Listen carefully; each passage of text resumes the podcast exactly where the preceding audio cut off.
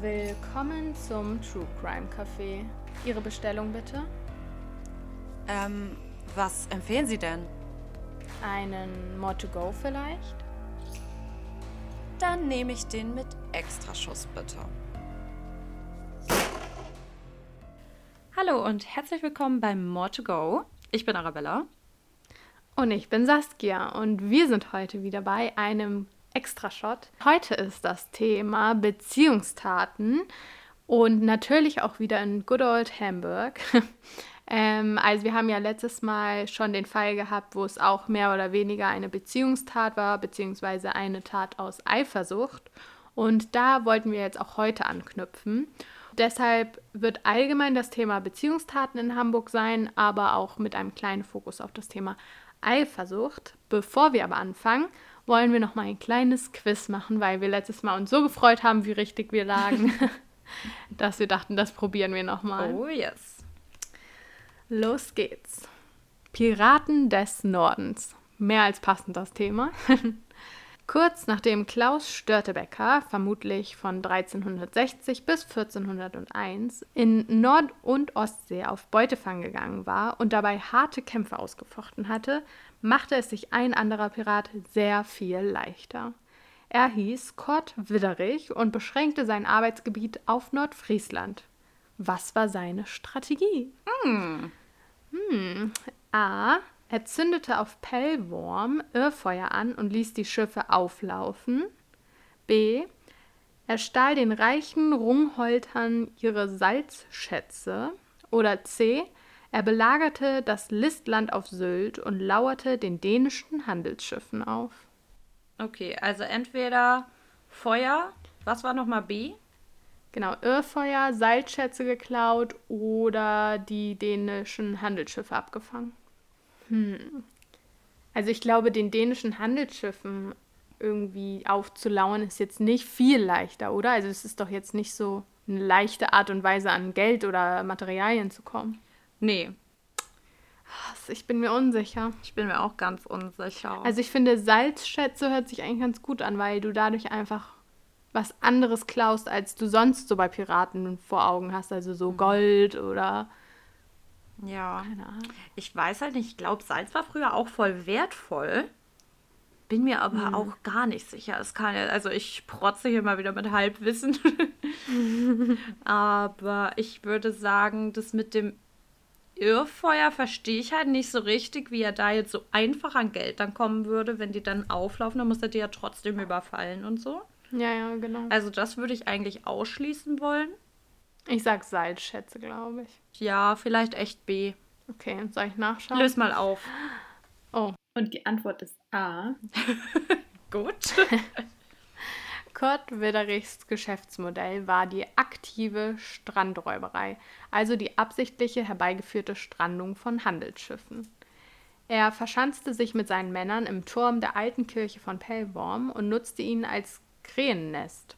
Von dort aus hatte er das Wattenmeer im Blick das mit seinen engen Fahrwassern beste Voraussetzung bot. Nachdem das Strandgut einkassiert war, konnte man doppelt abrechnen. Die gestrandete Besatzung musste freigekauft werden. Dieses Vorgehen war auch schon damals kriminell. Die passive Strandräuberei hingegen war bis ins 19. Jahrhundert eine völlig legale Sache. Wer etwas am Strand fand, durfte es behalten, egal was. Vielleicht kommt daher dieses Wer es findet, darf es behalten, die Redewendung. Ja. Vielleicht, vielleicht war es der gute alte Pirat hier. Der Kurt, der gute. Der gute Kurt. Na gut, also diesmal würde ich sagen, waren wir nicht so erfolgreich. Nee, leider nicht. Aber es war ja trotzdem ein nordischer Aspekt, den wir hier behandelt haben, als hätten wir uns Gedanken darüber gemacht, welche Karte wir auswählen. als wäre es so gewesen. Ja.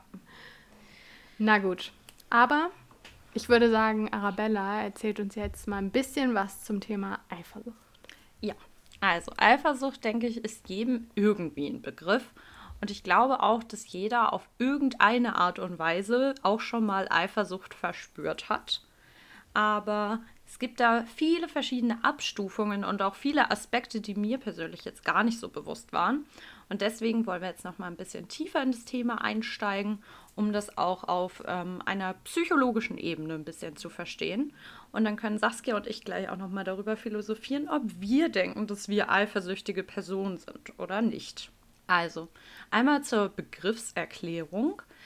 Das Wort Eifer kommt aus dem Althochdeutschen und heißt bitter bzw. herb. Und Sucht kommt von dem Wort Sud und wurde früher einfach als Krankheit oder Seuche bezeichnet. Also ist Eifersucht die bittere Krankheit, wenn man das so übersetzen möchte. Und ich finde eigentlich, das passt voll gut von den Emotionen, die du dann spürst, weil man Eifersucht als schmerzhafte Emotion charakterisieren kann. Sigmund Freud zum Beispiel ist der Ansicht, dass Eifersucht genauso eine Emotion ist wie auch Trauer und dass das halt einfach jeder verspürt. Nur das Ausmaß, wie es dich halt einnimmt, ist dann unterschiedlich. Es entsteht dadurch, dass man subjektiv der Meinung ist, eine Zuneigung, Anerkennung, Aufmerksamkeit oder sogar die Liebe nicht oder nicht ausreichend von einer Bezugsperson zu bekommen. Und wie ich halt schon gesagt hatte, es ist ein subjektives Empfinden. Dabei ist es egal, ob das wirklich real so ist oder ob man nur subjektiv das Gefühl hat, dass es ein Missverhältnis zwischen der Zuwendung, die man dem Gegenüber bringt und dann wieder zurückbekommt, gibt. Das löst wiederum dann Verlustängste aus und es ist da relativ breit gefächert, wie jetzt diese Eifersucht zu deuten ist. Man kann sagen, dass es ähm, vor allem auf die Untreue, also die sexuelle Untreue bezogen ist, dass man denkt, dass der Partner fremd geht oder halt eine andere Person liebt und deswegen eifersüchtig ist. Aber das kann auch auf die insgesamte Intimität bezogen werden. Man war ja früher vielleicht auch mal, wenn man Geschwister hatte. Ich bin jetzt ein Einzelkind und kann da nicht so mitfühlen, muss ich sagen. Aber früher sind oft Kinder auch eifersüchtig auf ihre Geschwister, wenn sie die Ältesten beispielsweise sind und dann noch ein kleines Geschwisterkind in die Familie kommt. Wenn man einfach insgesamt die Intimität fürchtet, dass es da zu einem Verlust kommt.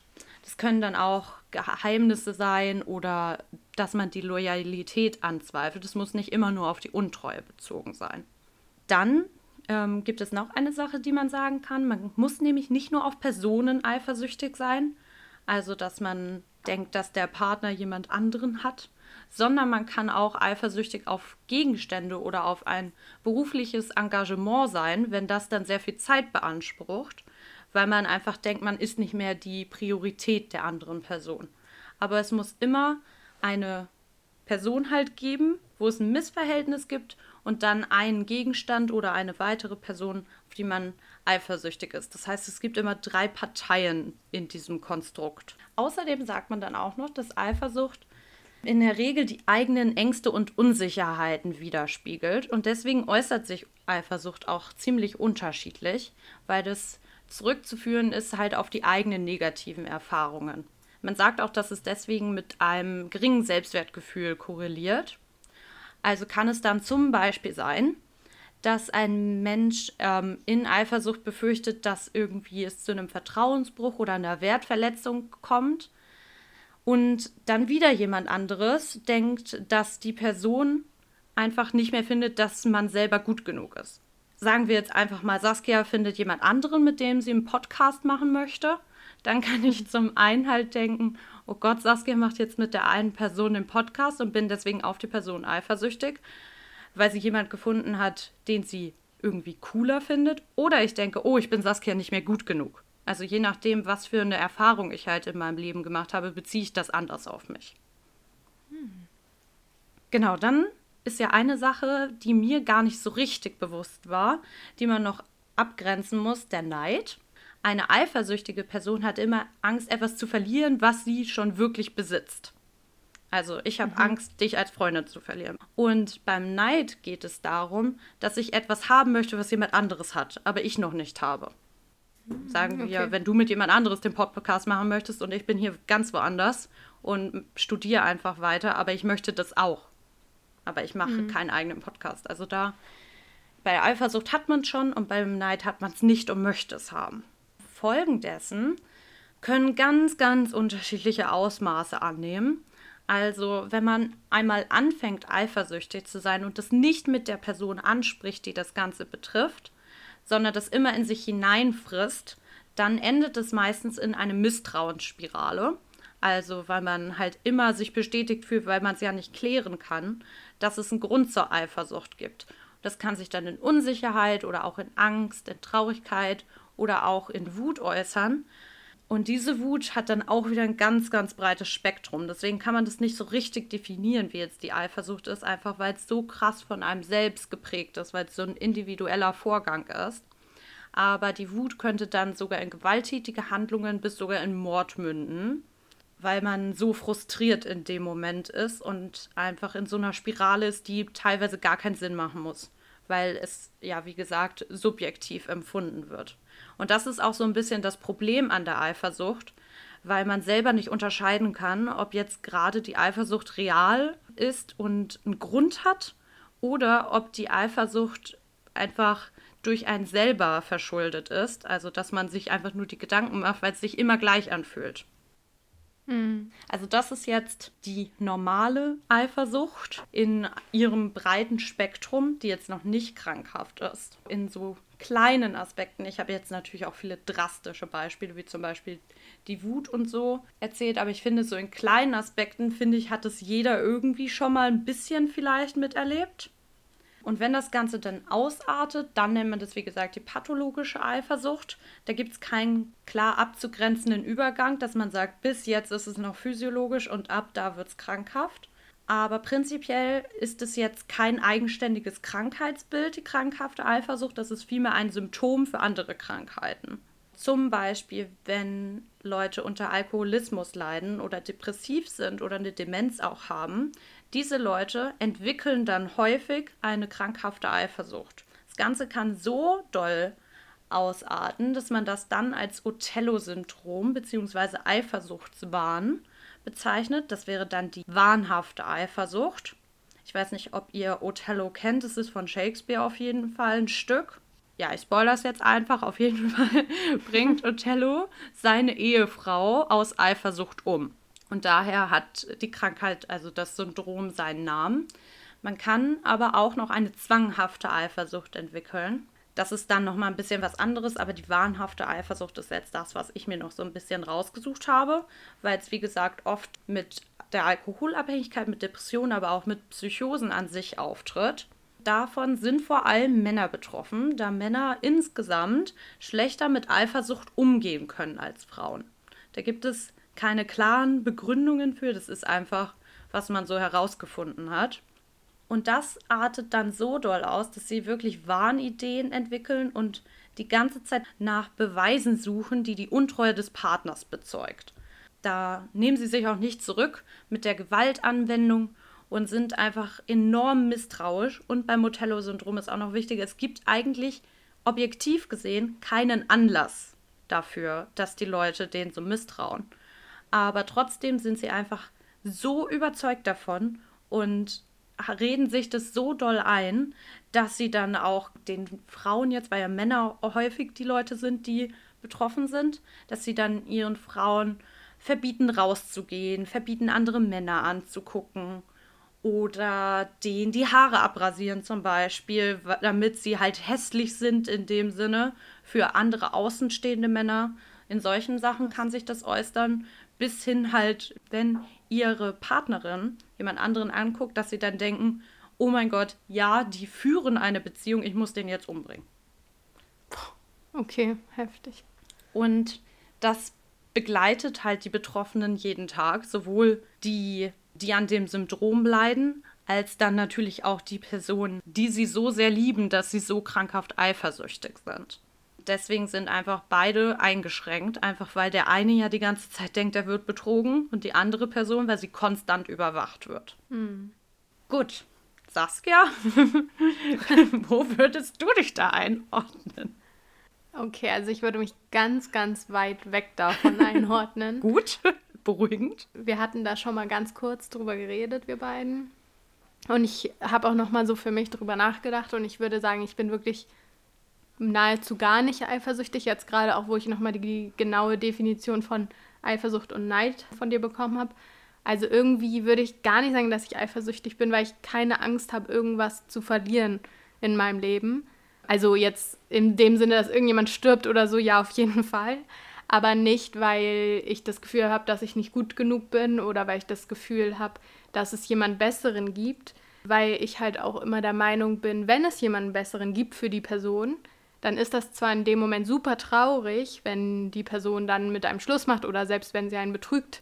Es ist natürlich nicht gerade nett, aber ähm, letztendlich ist das dann so und da kann Eifersucht in der Beziehung auch nicht viel dran ändern, würde ich sagen. Also nur weil ich jetzt in einer Beziehung beispielsweise eifersüchtig bin, wird die andere Person nicht aufhören, mit anderen Kontakt zu haben oder sich vielleicht sogar in jemanden zu verlieben.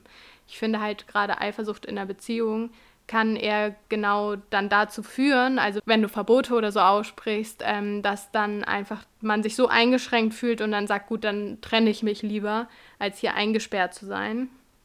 Genau, das ist so meine Ansicht. Und ich glaube jetzt auch so als Kind oder so, also ich erinnere mich nicht, dass ich jetzt groß eifersüchtig bin oder war. Ähm, Neid vielleicht schon eher, dass ich irgendwann mal sage, oh Mann, ich hätte auch gerne, keine Ahnung, den Job, den die Person hat oder oh, ich hätte gerne die und die Jacke oder keine Ahnung. Also sowas vielleicht schon eher, aber Eifersucht, nee, glaub nicht. Und du? Also ich habe auch noch mal genauer darüber nachgedacht, nachdem wir uns da schon in unserer Off-Time drüber unterhalten haben. Und ich würde sagen, dass ich früher, so als Kind, was so Freundschaften anging, schon recht eifersüchtig war. Also ich habe das jetzt auch nie angesprochen. Genau das, was man eigentlich nicht tun sollte, habe ich gemacht. habe es dann auch nie angesprochen. Aber es war schon so, dass wenn irgendjemand, keine Ahnung, ich hatte ja immer so beste Freundinnen ähm, jetzt vor allem in der Grundschule gesprochen. Und wenn die dann eine Pause lang nicht mit mir gespielt haben oder mich nicht als erstes gefragt haben, ob ich mit denen was machen möchte, wenn ich erst als fünfte gefragt wurde, ob die mit mir Fangen spielen, dann dachte ich direkt, Gott, wir sind keine Freunde. und wenn die dann stattdessen eine andere Person, die ich dann vielleicht sogar noch doof finde, gefragt haben, das fand ich schon ziemlich uncool, muss ich sagen. Und ansonsten, was so den Neid anging, hätte ich eigentlich immer gesagt, ich bin überhaupt keine neidische Person, weil ich finde, dass dieser Begriff so krass negativ behaftet ist. Ich finde, man mhm. assoziiert es halt immer mit dem Satz, dass man das anderen Leuten nicht gönnt, sondern dass man das mhm. lieber selber haben möchte. Und das finde ich halt überhaupt nicht bei mir. Also ich gönne Leuten alles Glück auf der Welt, sollen sie doch haben. Aber ich denke halt schon, das hätte ich auch gern. Also ja, weißt stimmt. du, ich gönne denen das, aber das motiviert mich dann eher, auch härter an mir zu arbeiten oder irgendwas zu tun, weil ich das halt auch machen möchte.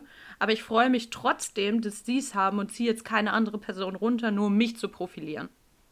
Ja, das ist auf jeden Fall auch so bei mir. Ich glaube, das ist auch nochmal tatsächlich ein Unterschied. Also ich glaube, bei Neid muss es nicht unbedingt der Fall sein, dass du einer Person etwas nicht gönnst. Mhm. Ich glaube, das ist dann eher Missgunst oder sowas.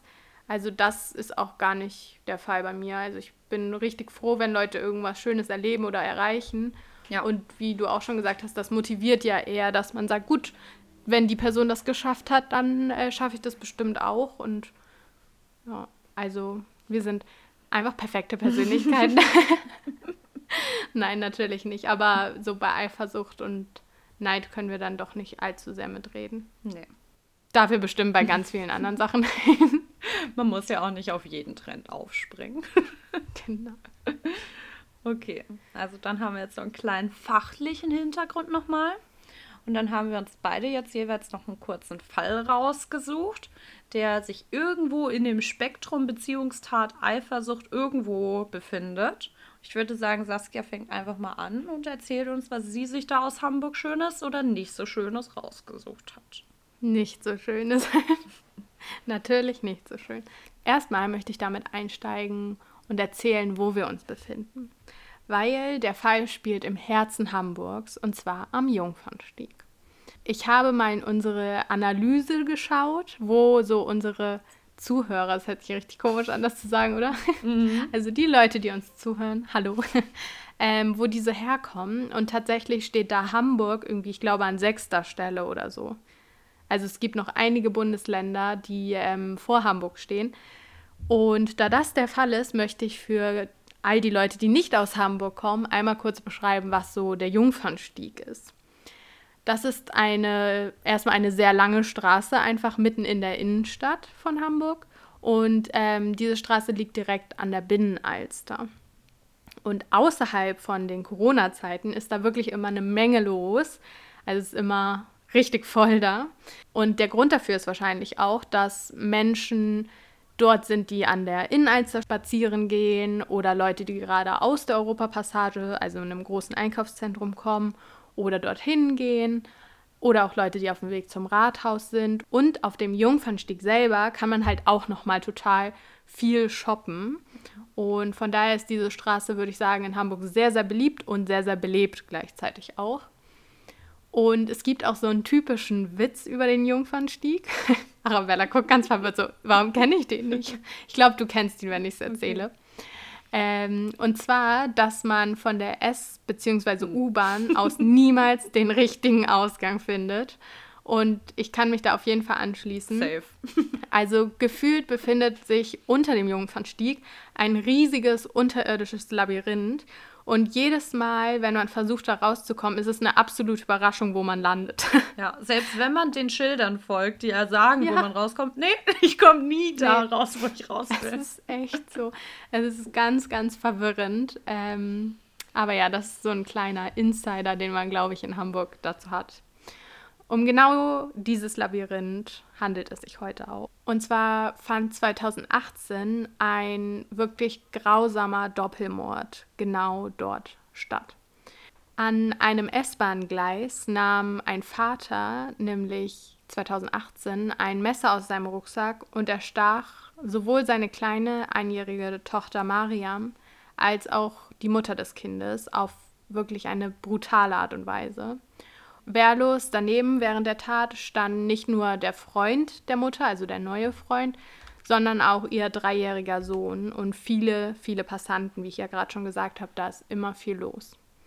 Und Mariam starb noch vor Ort, ihre Mutter kurze Zeit später im Krankenhaus.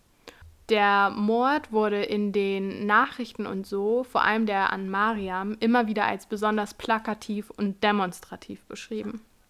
Denn er lief folgendermaßen ab. Das kleine Mädchen saß in einem Kinderwagen, natürlich, also es war erst ein Jahr alt. Und der Vater scheint ihr erst in den Bauch gestochen zu haben und dann auch noch eine Schnittwunde an ihrem Hals ihr zugefügt zu haben. Dann ist die fünffache Mutter auf den Mann zugelaufen, also auf ihren Ex-Mann, und wollte natürlich die kleine Tochter beschützen, aber dementsprechend kam es dann dazu, dass auch er sie angriff und ihr in den Rücken stach mit einer 19 cm Klinge. Und im Februar 2019, also ungefähr zehn Monate später, kam es dann dazu, dass der Vater wegen zweifachen Mordes zu einer lebenslangen Freiheitsstrafe verurteilt wurde, mit einer besonderen Schwere der Schuld. Und jetzt ist mal wieder so oft die Frage, warum ist das passiert? Und mal wieder ist es auch so, dass man den Grund nicht annähernd nachvollziehen kann, meiner Meinung nach. Es ist nämlich wie folgt passiert. Das Paar hatte sich im Sommer 2017 getrennt und kurz danach zog dann auch ein neuer Mann in die Familie der kleinen Mariam. Und aus dieser Situation, also sowohl der Trennung als auch dem neuen Partner, entstand ein monatelanger Streit um das Sorgerecht der gemeinsamen Tochter. Der Vater bekam zwar sowohl von der Mutter als auch der Strafkammer immer wieder das Angebot, Mariam zu sehen, aber das reichte ihm scheinbar nicht und er wollte sie jederzeit sehen können und auch das gemeinsame Sorgerecht wollte er unbedingt. Am 11.04.2018 kam es dann dazu, dass das Familiengericht dem 33-jährigen Vater noch einmal ganz klar und deutlich gesagt hat, dass seine Versuche keinen Erfolg bringen werden. Und nur einen Tag danach, nach einem vom Jugendamt beaufsichtigten Treffen zwischen ihm und seiner kleinen Tochter Maria, kam es dann zu genau der beschriebenen Tat am Jungfernstieg. Und nochmal bezogen auf unser Thema, kann man halt sagen, dass vor allem das Thema Eifersucht, aber auch das Thema Rache bei dem Mord eine Rolle spielten, weil er seine Tochter nicht jederzeit sehen durfte, so wie er es wollte. Und er sah halt als einzigen Ausweg, die Möglichkeit der Ex-Frau genau das zu nehmen, was sie ihm aus seiner Sicht auch genommen hat, und zwar die kleine Maria. Arabella rollt schon wieder die Augen.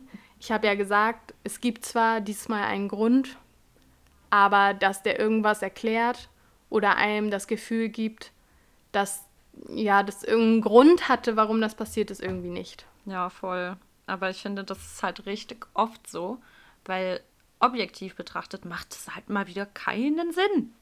Ja, ich verstehe es auch nicht. Und ähm, nochmal zurück auf den Hamburg-Bezug. Ich finde das wirklich unglaublich, weil vorher haben wir über Harburg geredet. Mhm.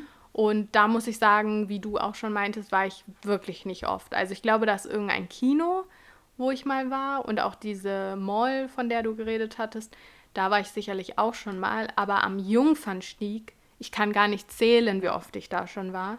Ständig. Und auch, wie gesagt, schon in diesem Irrlabyrinth da unten. Und dass man sich dann vorstellt, dass da sowas passiert, mhm. das ist echt unfassbar schlimm. Und dass ja Leute das auch beobachtet haben. Also Eben. das hätte auch uns treffen können, dass wir dabei sind. Und wie ohnmächtig musst du dich da fühlen, sowohl als Passant als auch als ja, Mutter, Vater. Ähm, das ist echt unfassbar schlimm. Ja, voll. Auch, also da gab es ja hunderte Augenzeugen. Das ist da, ja. wenn nicht Corona ist, dann ist das wirklich der Hotspot. Wirklich, du kannst von da überall hinkommen, ja. so gefühlt, in Hamburg. Und so ein grausamer Mord. Ich meine, gerade mit Kindern, ich finde mhm. das immer so schlimm. Ja. Wenn man das beobachtet. Aber hat er den aufgelauert dann in der Bahn? Oder warum hat er das am Jungfangstieg gemacht? Weil theoretisch wäre es ja für ihn jetzt, also hart gesagt, aber es wäre ja für ihn schlauer gewesen, das irgendwo im privateren Rahmen zu machen, wo es weniger Zeugen gibt. Ja, also es war ja wie gesagt so, dass ähm, er sich vorher mit der kleinen Mariam mhm. getroffen mhm. hatte. Dann hat natürlich die Mutter und der neue Partner Mariam wieder abgeholt. Und die sind dann danach zufällig oder mit Absicht ich denke eher mit Absicht, zusammen in der Bahn gefahren. Ah, okay. Und er hatte das Messer schon dabei und meinte dann sowas von wegen, ich wusste nicht, ob ich es mache oder nicht. Aber er hatte es sozusagen schon mal dabei und dann haben die sich in der Bahn sehr, sehr doll gestritten mhm. und sind dann am Jungfernstieg ausgestiegen. Und dann kam es halt zu der Tat. Voll schlimm. Ja. Vor allem, weil er ja offensichtlich schon von Anfang an die Intention irgendwie gehabt haben, dass das ein Ausweg sonst für ihn wäre. Ja, auf jeden Fall. Und es wurde auch immer wieder gesagt, dass er damit seine Macht demonstrieren wollte. Mhm. Und deswegen zu töten, vor allem das eigene Kind, ich kann es nicht nachvollziehen. Ja, vor allem hat er sich nochmal dazu geäußert, ob er das bereut oder so, weil eigentlich war ja der Hintergrund davon aus seiner Sicht ja auch, dass er eigentlich mehr Zeit mit dem Kind, was er dann getötet hat, verbringen wollte. Und irgendwann muss doch eigentlich jedenfalls wenn man gesunden Menschenverstand hat, muss doch die Einsicht kommen, dass er damit gar nichts bewirkt hat, oder? Ja, auf jeden Fall. Also am Anfang, als er so sein Statement gegeben hat, ähm, schien er wohl recht emotional und hat auch gesagt, dass es eine grausame Tat war, die er da gemacht hat. Aber letztendlich wurde dann immer wieder gesagt, dass irgendwie nicht so ganz klar geworden ist im ganzen Prozess, dass er es bereut. Mhm. Er hat wohl auch bei der Verkündung seiner Strafe irgendwelche Akten auf den Tisch sortiert, was dann als extrem respektlos natürlich interpretiert wurde und ihm auch gesagt wurde, dass das respektlos ist, was er gerade tut. Von daher, ich glaube, vielleicht war es mal wieder nur Show. Ich, also ich liebe es ja, wenn wir über unsere Fälle reden. Ich freue mich da immer drauf. Das ist mein Highlight der Woche. Aber in dem Moment, wo wir hier sitzen, bin ich auch immer einfach nur wütend auf die Leute. Ja, auf jeden Fall. Gut, wollen wir versuchen, weniger wütend bei deinem Fall zu sein oder? Hm, wir können es probieren. Aber sagen wir mal so, ich habe den Fall heute Vormittag irgendwann gefunden und ich habe mich fast geärgert, dass ich den nicht als großen Fall genommen habe. Also, es ist jetzt hier sehr runtergebrochen, aber es gibt von mir viel Redebedarf diesbezüglich. Das ist nämlich, was passiert, wenn die Eifersucht, wie ich sie beschrieben habe, in ein Othello-Syndrom ausartet. Das trug sich nämlich schon einmal bei uns in Hamburg, um genau zu sein, in Hamburg-Wilhelmsburg, am 9.07.2015 zu. Und die erste Assoziation, die ich damit hatte, war, es war kurz nach unserem Abiball. Und Hamburg-Wilhelmsburg ist ein sehr abseits gelegener Teil von Hamburg. Also auch da haben wir jetzt, würde ich einfach mal behaupten, nicht so die Assoziation zu. Ich war da auch mal auf ein paar Konzerten, aber ansonsten ist das jetzt nicht so meine Hut. Aber trotzdem trug sich da in der Nacht vom 9.7. folgendes zu. Und zwar geht es um Anjay K., der in der Nacht vom 9. Juli seine schlafende Tochter mit einer Eisenstange umbrachte und einem Küchenmesser, indem er ihr den Schädel einschlug und mehrfach auf Hals und Oberkörper einstach. Seine Tochter war zu diesem Zeitpunkt 19 Jahre alt und hieß Martina K. Da fragt man sich mal wieder, wie so oft, direkt, wie kann es angehen, dass der eigene Vater seine Tochter umbringt? Und zwar hat sich das Ganze über eine lange Zeit angekündigt. In den 80er Jahren kam nämlich Andrzej K. mit Katarzyna in Polen zusammen. Und von dem Punkt an war Andrzej K. von ihrer ewigen Liebe überzeugt. Das hat er ihr auch mehrfach so gesagt, dass sie sich niemals trennen dürfen. Es ist Liebe für die Ewigkeit. Und am Anfang waren die beiden auch noch sehr glücklich, doch schon nach wenigen Wochen wurde die Liebe einfach immer größer und somit wuchs dann aber auch die Eifersucht. Schon wenige Wochen nachdem die Beziehung begonnen hatte, wurde er immer misstrauischer. Also, ich habe ja gesagt, dass in den 80er Jahren in Polen die beiden zusammenkamen. Und dort war er auch schon mehrfach bekannt wegen Betrugs- und Gewalttätigkeitsdelikten und musste sogar einmal drei Jahre im Gefängnis einsitzen. Das zeigt auch nochmal, dass er auch gewalttätig werden konnte, wenn er wütend wurde. Das zeigte sich dann auch in der Beziehung. Er wurde immer misstrauischer und selbst wenn Katharina einfach Leute angeschaut hatte, wurde er so wütend, dass er sie schlug oder dass sie sich einfach enorm stritten. Und deswegen trennten sich beide auch immer wieder und kamen dann aber doch wieder zusammen. Auch nachdem er die drei Jahre im Gefängnis eingesessen hatte, zum Beispiel, kamen die beiden danach wieder zusammen. Also Katharina konnte sich einfach nicht von ihm lösen. Sie hat sich dazu auch geäußert und meinte, dass er sich halt auch immer wieder entschuldigt hat und dass er danach umso lieber war. Und deswegen hat sie gedacht, es wird jetzt besser und hat ihm dann nochmal eine Chance gegeben. Sie bekamen insgesamt sogar drei Kinder zusammen wobei ihr jüngstes Kind, ein Sohn, 2009 geboren ist. Andrzej ist eigentlich gelernter Kfz-Mechaniker, aber war dort nicht die fleißigste Person. Stattdessen wendete er sich immer mehr dem Alkohol zu, was wir ja auch gesagt hatten, was oft mit der krankhaften Eifersucht einhergeht. Und auch bei ihm war es so, dass der Alkohol seine Eifersucht immer noch verstärkte und ihn noch aggressiver machte. Und so wurde im Laufe der Beziehung aus ihm ein richtiger Haustyrann, weil er einfach so wahnhaft von der Untreue seiner Frau überzeugt war. An den Tagen, an denen Katharina dann mal einen Mann vermeintlich nachgeschaut hatte, verhörte er sie teilweise die ganze Nacht, schlug sie und schnitt ihr sogar die Haare ab, weil er dann glaubte, dass Männer sie nicht mehr attraktiv finden würden. Das hat sich alles in Polen noch zugetragen. Aber 2010 trennten sich dann die beiden wieder und Andrzej zog nach Hamburg und fand dann in Wilhelmsburg eine kleine Wohnung und einen Job und sah das dann als Anlass, dass er Katharina nochmal zurückgewinnen wollte und brachte sie dann 2013, weil die beiden ja irgendwie nicht mit, aber auch nicht ohne einander können, tatsächlich dazu, dass sie auch nach Hamburg zog. Sie nahm dann ihren jüngsten Sohn Simon mit, aber die anderen beiden Töchter, die schon davor zur Welt gekommen waren, die blieben in Polen zurück. Erstmal war wieder alles so wie eigentlich immer, wenn sie sich vertrugen. Sie waren erstmal wieder glücklich miteinander, doch dann ging der Terror erst richtig los.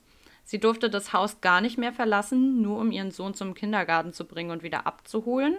Dann wollte sie einen Deutschkurs belegen, aber da meldete der Mann sie wieder ab, weil er gesehen hat, dass Männer auch in dem Kurs teilnehmen und er nicht wollte, dass sie Kontakt zu anderen Männern haben könnte.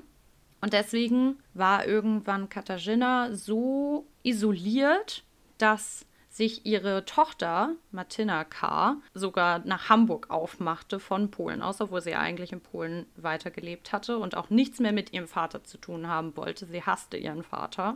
Deswegen machte sie sich dann doch nach Hamburg auf und zog mit in die Wohnung der anderen dreien, weil sie sich dann gegen ihren Vater stellen wollte und damit auf die Seite der Mutter und auch auf die Seite ihres kleinen Bruders, weil sie der Meinung war, dass ihre Mutter nicht stark genug ist, um sich denen in den Weg zu stellen und selbst was zu sagen. Deswegen hat sie dann 2015 auch mehrfach die Polizei gerufen, wenn ihr Vater zu Hause ausgerastet ist, sodass dann auch das Jugendamt eingreifen musste und dem Vater ein Ultimatum setzen musste, dass er sich aufgrund des Alkoholismus in den Entzug begeben muss und eine Therapie anfangen müsse. Und so lange dürfte er die Familienwohnung nicht betreten.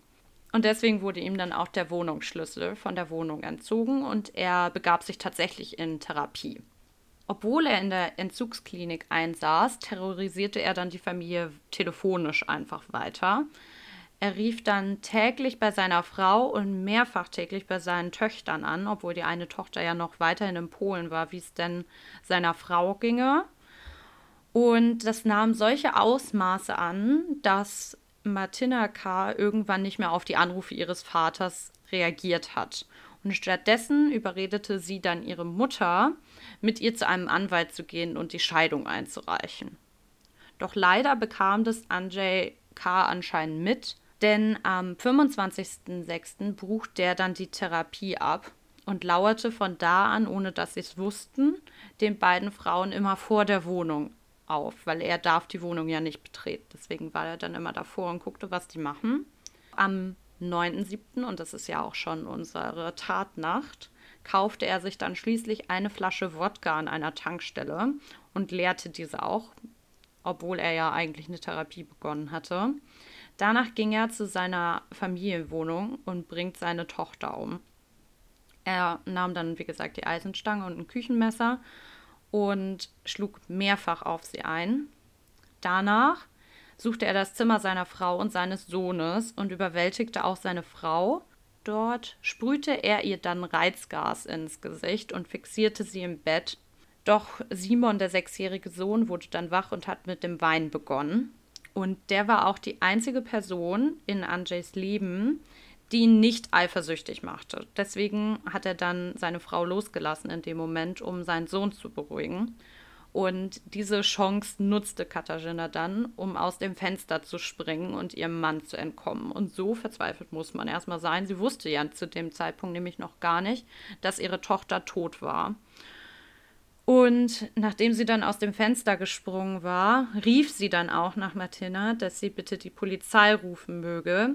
Und angeblich antwortete der Vater daraufhin, Martina kann dir nie wieder helfen. Uff. Wie er den Schlüssel letztendlich bekommen hatte, um in die Wohnung einzudringen, das weiß man bis heute nicht. Und Andrzej K. leugnete auch weiterhin noch, dass es aus Eifersucht geschehen ist. Aber ich finde, wenn man sich seine Biografie anguckt, dann ist das eigentlich die einzige Schlussfolgerung, die man hier treffen kann, dass er wohl die Frau aus dem Weg räumen wollte, auch wenn es seine eigene Tochter war, die sich ihm in den Weg stellte, was die Liebe zu seiner Frau anging. Und deswegen wurde er dann im Mai 2016 wegen heimtückischen Mordes zu einer lebenslangen Haftstrafe verurteilt. Boah, das ist schon echt vor allem diesmal war es ein Fall, finde ich, anders als sonst, wo man von Anfang an wusste, was passiert, mhm. so mehr oder weniger. Also man konnte ahnen, was passiert, weil es nicht plötzlich kam. Nee, da waren ja schon wieder 20 Warnsignale. 20 Mal wurde die rote Flagge hochgehalten. Mhm. Und es wurde einfach immer ignoriert, auch von der Frau ja einfach, muss man echt so sagen, weil sie sich da nicht aus den Zwängen lösen konnte, warum auch immer, das wissen wir ja nicht und da möchte ich auch nicht ja. drüber urteilen. Aber ich, ja, ich bin mal wieder sprachlos. Ja. Man kann es einfach nicht nachvollziehen, wenn man noch nie in so einer Situation gesteckt hat. Und ich bin auch sehr froh, dass ich nie in so einer Situation Definitiv. gesteckt habe und möchte das auch gerne nicht. Aber ich glaube, dann sind auch solche toxischen Beziehungen, also es ist ja mehr als toxisch, mhm ähm, solche tödlichen Beziehungen, sind dann einfach nicht nachzuvollziehen, wenn du da nicht drin steckst und dieses, diese Mindgames da nicht mitbekommen hast. Und also es wird sicherlich Gründe geben, warum sie bei ihm geblieben ist. Das wird nicht nur ähm, ja, Dummheit oder irgendwas klar. gewesen sein. Das hat sicherlich einen Grund, aber ja, also dass das dann so ausgeht, vor allem mal wieder die eigene Tochter, das ist schon. Ja, was soll ich sagen? Ich bin auch sprachlos. Ja. Ich habe mir auch dann vorgestellt, als ich das gelesen habe, wie krass es einfach sein muss, dass jemand einfach so eine Schere nimmt und deine Haare abschneidet. Es war ja nicht so ein, sie setzt sich hin und dann schneidet er ihr schön die Haare, sondern es muss ja irgendwie im Streit so eskaliert sein, dass er zu einer Schere greift und einfach so ein Büschel Haare abschneidet. Ja. Auch locker gewaltsam, Ja, also das klar. würde man ja nicht zulassen. Eben. Ja. Also wenn jemand mit einer Schere auf dich zukommt, dann denkst du ja erstmal jedenfalls nicht, dass jemand dir jetzt einen Haarschnitt verpassen möchte. Also da wehrt man sich ja Meistens auch. nicht, nee. ja. ja, vor allem irgendwie ist das total entwürdigend, Ja. finde ich, wenn einfach jemand dir solche Sachen nimmt. Mhm. Also neben deiner Freiheit auch noch deine Haare, die ja einen ausmachen, irgendwie auch in gewisser Weise oft. Und selbst wenn, das ist ja dein Körper. Ja, auf jeden Fall. Das ist auch dein Leben insgesamt. Also das zeigt nochmal, dass wir einfach diese eifersüchtigen Mindset nicht teilen und vor allem natürlich auch nicht die krankhafte Eifersucht. Damit würde ich es auch, glaube ich, beenden. Ja. Ihr könnt ja alle, die zuhören, auch mal überlegen, ob ihr eifersüchtig seid und in welche Kategorie ihr euch stecken würdet. Schreibt uns auch gerne. Wir haben ja einen Instagram-Account, more to go. Und äh, manchmal kriegen wir schon richtig kleine, süße Nachrichten zum Podcast. Und wir freuen uns immer ganz doll darüber. Und wenn dann mal Antworten kommen, irgendwelche kleinen Geschichten oder so, die ihr habt, dann sind wir auch happy. ja. Versüßt uns immer den Tag. Genau. Von daher würde ich sagen, für diesen extra Shot ist Schluss für heute. Aber wir sehen uns nächste Woche wieder. Wenn Saskia mit uns ihren großen Fall teilt, ich kann es kaum erwarten. Und ansonsten bis nächste Woche Samstag. Bis dann. Tschüss.